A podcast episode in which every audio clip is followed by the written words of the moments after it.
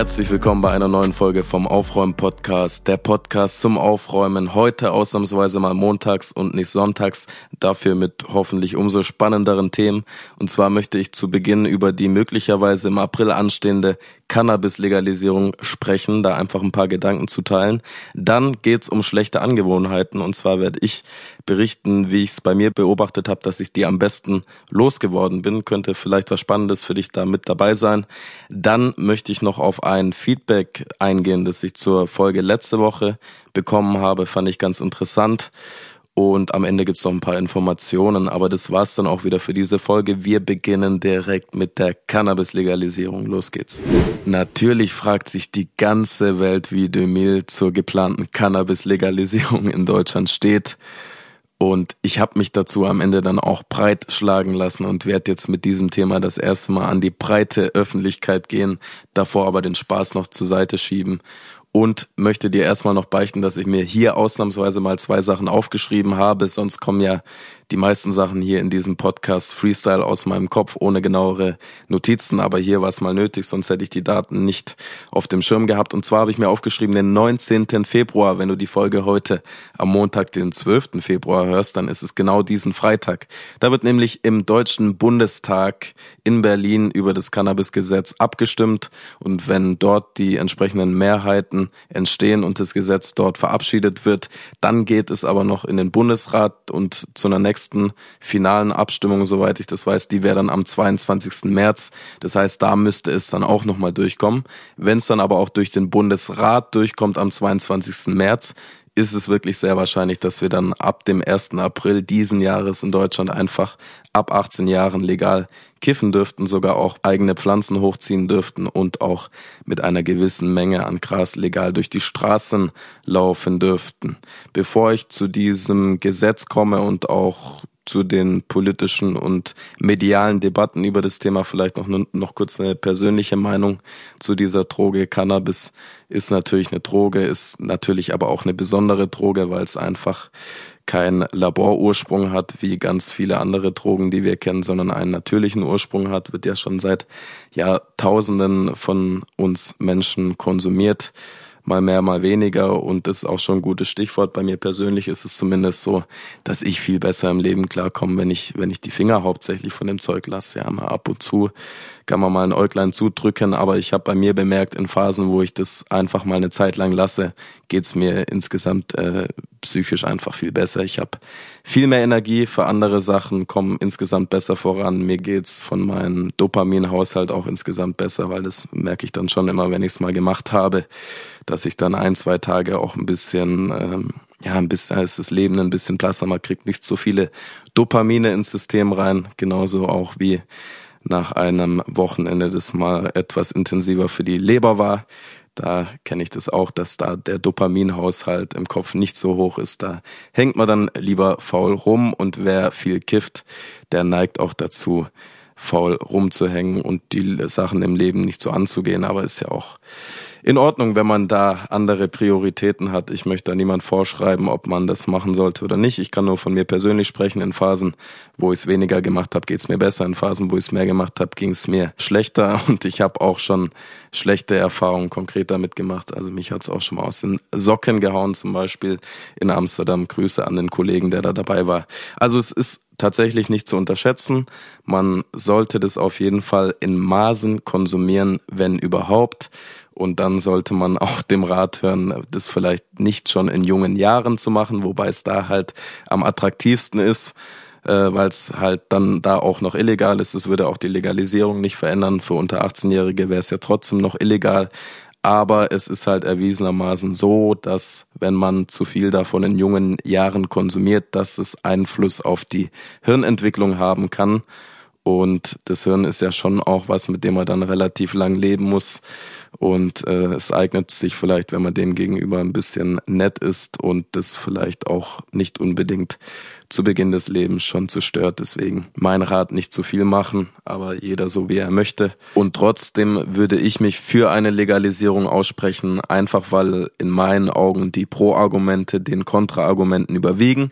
Ich habe in den letzten ein bis zwei Jahren wirklich viele Debatten über das Thema äh, mir zu Gemüte geführt und auch Artikel durchgelesen, Radiobeiträge wirklich auch von Gegnern, die wirklich gegen eine Legalisierung sind, die teilweise auch nachvollziehbare Gründe geliefert haben, aber für mich überwiegen einfach die Pro-Argumente. Es ist einfach Fakt, dass in den letzten Jahren immer mehr Leute kiffen.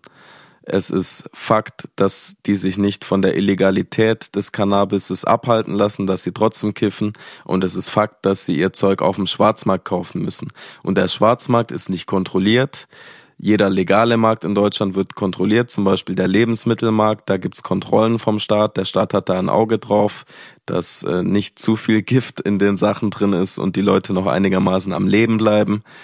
Äh, der Staat hat natürlich auch ein Interesse daran, dass von heute auf morgen nicht jeder abnippelt. Von dem her ist es ihm auch ein Anliegen, das da ein bisschen zu kontrollieren. Aber im Schwarzmarkt macht das eben nicht, weil es kein legaler Markt ist. Und die Leute, die in dem Schwarzmarkt tätig sind, die schätze ich auch nicht für so ein, dass sie da für jeden Produktionsprozess für die Erde, fürs Wasser und fürs Düngermittel da die feinsten Bioprodukte nehmen, sondern da wird natürlich kostensparend gearbeitet und dann teilweise auch mit Beimengungen gearbeitet, die dann das Gewicht des Grases erhöhen, ohne dass man sieht, dass sie einfach damit mehr Geld verdienen. Das läuft ja auch durch ganz viele unterschiedliche Hände. Du kaufst es ja nicht direkt im Lagerverkauf von dem, der es hochgezogen hat, diese Pflanzen, sondern es geht ja zu Zwischendealern und jeder von denen möchte dann auch nochmal das meiste an Geld für sich da rausholen und das, da finden unschöne Dinge statt und äh, sind dann teilweise auch unschöne Dinge im Endprodukt, die den Leuten, die es halt, obwohl es illegal ist, trotzdem machen, dann noch weiter schaden. Das ähm, stärkste Kontraargument tatsächlich, was ich in letzter Zeit gehört habe, ist, dass ja ein Argument der Legalisierungsbefürworter ist, dass man mit der Legalisierung den Schwarzmarkt in Sachen Cannabis eliminiert oder weitgehend eliminiert und die dann sagen, ja, aber im Gesetz steht ja, dass es erst ab 18 legal ist, in äh, in einem Club dann sowas zu kaufen oder sich das selber anzubauen. Das heißt, die Kinder unter 18, die Jugendlichen unter 18, die sind ja dann trotzdem noch auf den Schwarzmarkt angewiesen und äh, dann haben wir ja ganz viel Jugendschutzprobleme damit nicht gelöst mit der Legalisierung. Ich finde aber, dass das nicht ganz glaubwürdig ist, dieses Argument, weil das unterstellen würde, dass ich als Jugendlicher lieber mir Schwarzmarktquellen suchen würde, anstatt zu irgendjemand, den ich kenne, hinzugehen, wo ich weiß, dass er in einem Cannabis-Club Mitglied ist, um mir dann von dem reines Zeug geben zu lassen. Ich finde, wir dürfen da die Jugendlichen nicht unterschätzen. Die haben auch eine Birne und finden teilweise auch vernünftige Entscheidungen und treffen nicht nur immer die dümmsten Entscheidungen. Ich würde also sagen, Legalisierung ja, aber wirklich mit dem Jugendschutz, den die Politik aktuell auch verspricht, dann zu machen reicht vielleicht nicht nur, wenn der Lauterbach, der Gesundheitsminister, dann bei Land sitzt und sagt, dass es nicht gut fürs wachsende Gehirn ist, sondern dass sie wirklich dann auch junge Erwachsene an die Schulen schicken und den Kindern, wenn sie pubertieren, vielleicht 14, 15, 16, 17 Jahre sind, äh, dass da manchmal auch jemand zu Besuch kommt und einfach mal ehrlich darüber berichtet und den Kindern auch aufzeigt, dass es wirklich mit Vorsicht zu genießen ist und dass sie da wirklich ein bisschen aufpassen sollen und auch mit ihren Eltern darüber sprechen sollen. Das halte ich für ganz, ganz wichtig. Wie gesagt, wenn man zu jung ist äh, und das Zeug gestreckt ist und zu stark ist, dann kann es wirklich auch mal etwas böse enden und diese Botschaft muss bei jedem, der für eine Legalisierung plädiert, mitschwingen, weil wir die Kids nicht mit solchen Gefahren alleine lassen sollten. Jetzt aber das nächste Thema. Wie komme ich von schlechten Angewohnheiten weg? Vorab, das ist jetzt ein sehr individuelles Thema. Ich spreche von meinen Erfahrungen bezüglich dieser Sache. Heißt nicht, dass diese Taktik bei dir auch funktioniert, aber ich könnte es mir schon sehr gut vorstellen dass das bei vielen auch klappen würde, aber ich kann natürlich keine Garantie drauf geben. Also jetzt aber zum Thema ich habe schlechte Angewohnheiten meistens nicht so wegbekommen, indem ich mir gesagt habe, ab dann und dann mache ich es nicht mehr oder nur noch eine Woche und, und dann mache ich es nicht mehr oder von mir aus auch, ich mache es ab heute nicht mehr, drei Monate lang mache ich es nicht mehr oder bis Silvester nicht mehr oder ich mache es nie wieder. Das ist sowieso, glaube ich, was was selten funktioniert, wenn man sich sagt, ich mache das jetzt nie wieder, weil das ein bisschen zu groß ist, glaube ich dann.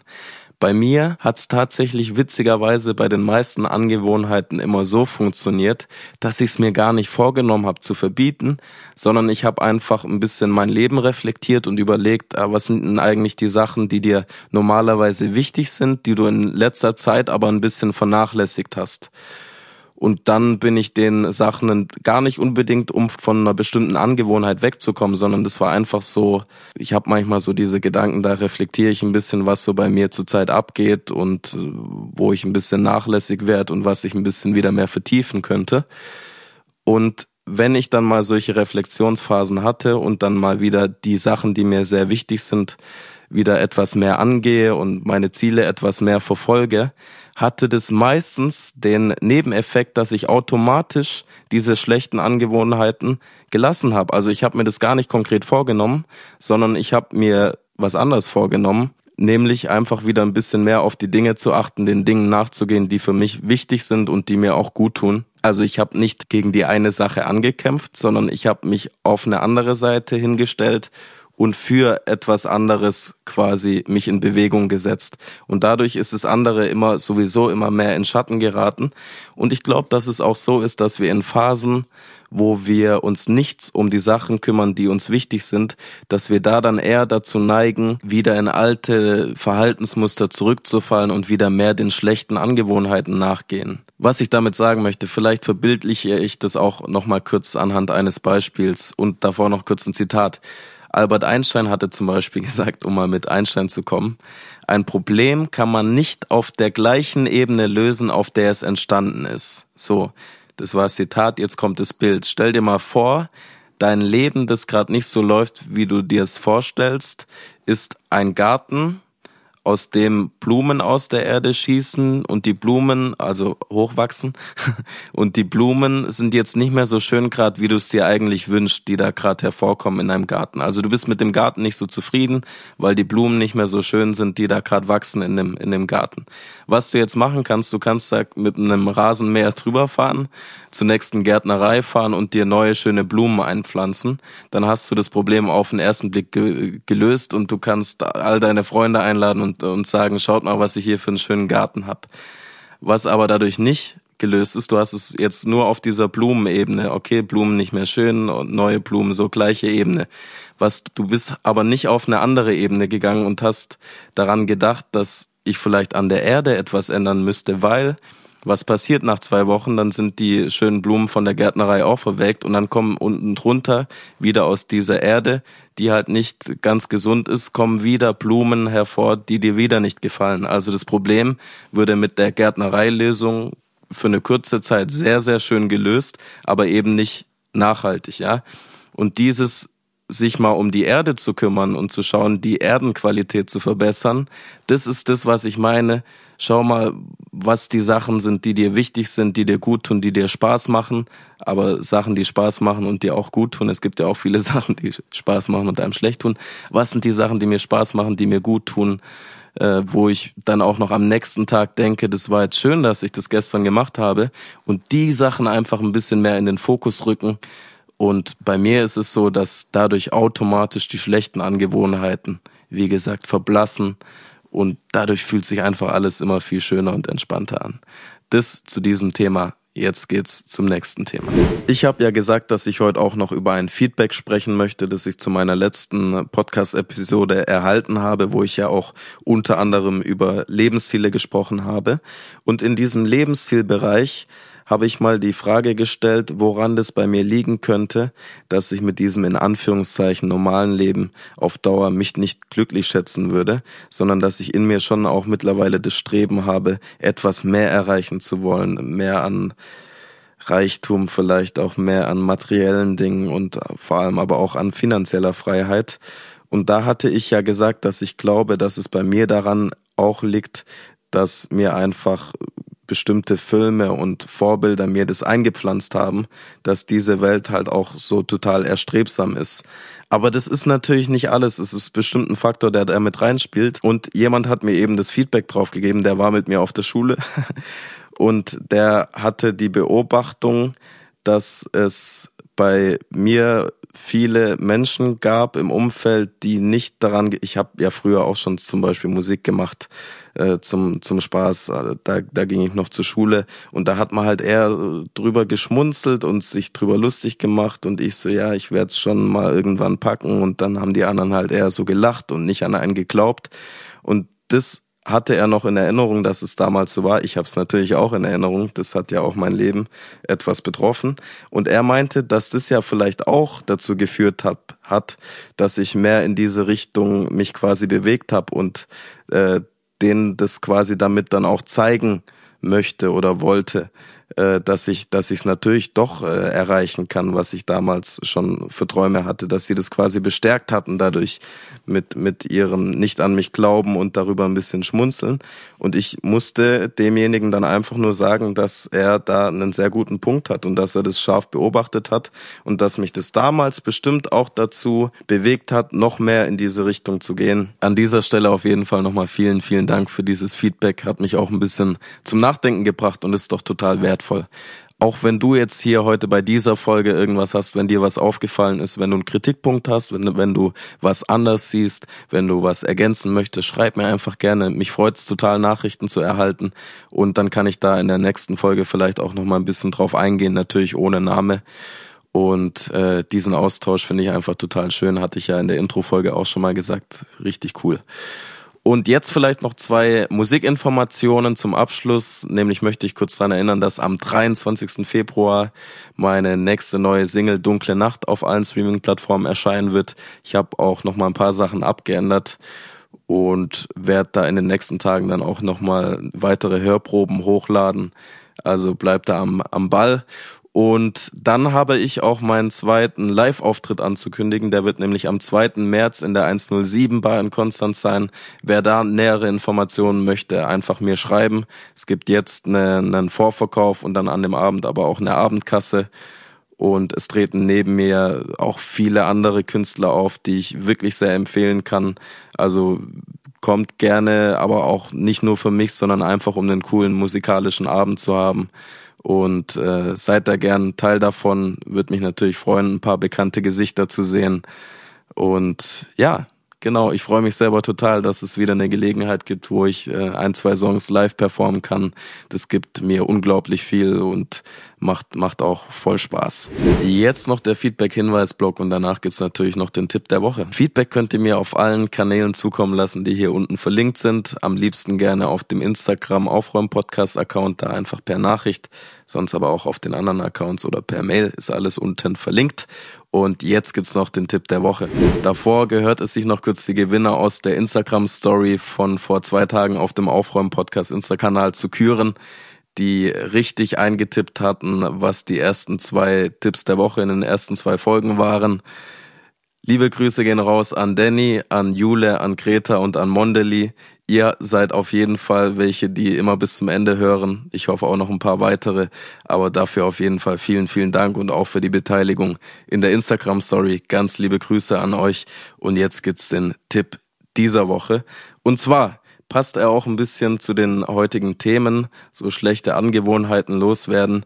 Ich habe da nämlich auf Instagram jemanden entdeckt der heißt, boah, auf Englisch auszusprechen ist schwierig. Eddie Ab Abu. Vielleicht kennen ihn auch ein paar von euch. Jetzt könnt ihr über mich lachen, dass ich das so falsch ausgesprochen habe. Jedenfalls ist es äh, ein, ein Fitness-YouTuber, der sich zur Aufgabe gemacht hat, über diese hochverarbeiteten Süßigkeiten, Snacks, äh, sich lustig zu machen und da aufzuzeigen, dass da wirklich nur dumme Inhaltsstoffe drin sind. Und er macht sich auch besonders drüber lustig in dieser Fitnesswelt, dass da in den Automaten dann oft auch so Proteinriegel angeboten werden, wo dann aber wirklich 30, 40 Inhaltsstoffe drin sind. Also damit kann man sich nichts Gutes tun. Und ich bin jemand, der aber trotzdem ab und zu mal zu solchen Sachen greift. Aber seit ich den abonniert habe und da jeden Tag so ein Reel reinbekomme, wo er sich wieder drüber aufregt, äh, ist da mein Konsum wirklich zurückgegangen. Und äh, das wollte ich hier einfach als Tipp der Woche mal mitgeben. Ich werde den Insta, den Insta-Account von dem Herrn verlinken, auch hier in der Podcast-Beschreibung. Äh, und ich finde es immer wieder ganz witzig. Das war der Tipp der Woche für diese Woche. Das war die Episode für diese Woche. Vielen Dank fürs Zuhören. Euch eine erstklassige Woche. Macht's gut. Wir hören uns am Sonntag wieder.